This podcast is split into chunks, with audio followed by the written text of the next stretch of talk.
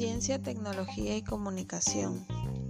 La ciencia es la rama del saber humano constituida por el conjunto de conocimientos objetivos y verificables sobre una materia determinada, que son obtenidos mediante la observación y la experimentación, la explicación de sus principios y causas y la formulación y verificación de hipótesis, y se caracteriza además por la utilización de una metodología adecuada para el objeto de estudio y la sistematización de los conocimientos de las distintas ramas del saber humano, en especial las que tienen el mundo natural o físico o la tecnología como materias de estudio.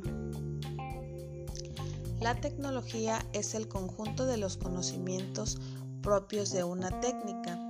Esta es el conjunto de instrumentos, recursos, técnicos o procedimientos empleados de un determinado campo o sector.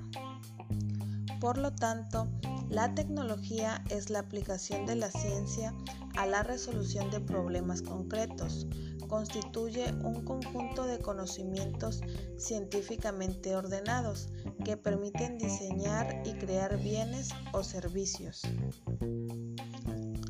que facilitan la adaptación al medio ambiente así como la satisfacción de las necesidades individuales esenciales y las aspiraciones de la humanidad. Por otro lado, pasamos al tema de la comunicación. La comunicación es un proceso que consiste en la transmisión e intercambio de mensajes entre un emisor y un receptor. En este proceso, además del emisor y receptor, participan diferentes elementos. Dentro de estos está el código. Este es el lenguaje empleado.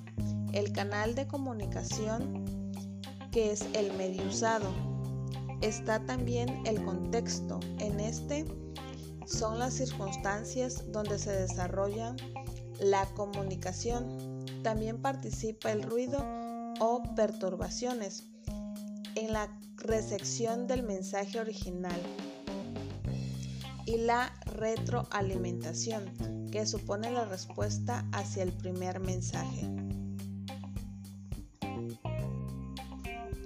El proceso comunicativo es esencial para la vida en sociedad. Permite que los seres humanos se expresen y compartan información entre sí, establezcan relaciones, lleguen a acuerdos y sean capaces de organizarse.